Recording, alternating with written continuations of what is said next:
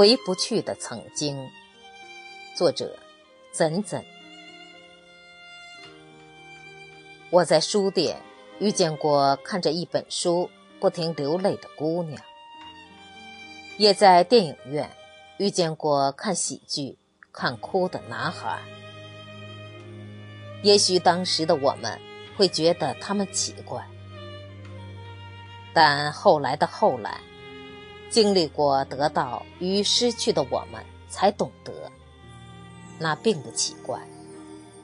那只是因为，他们突然想起了心中的那个人，突然想起了再也回不去的曾经。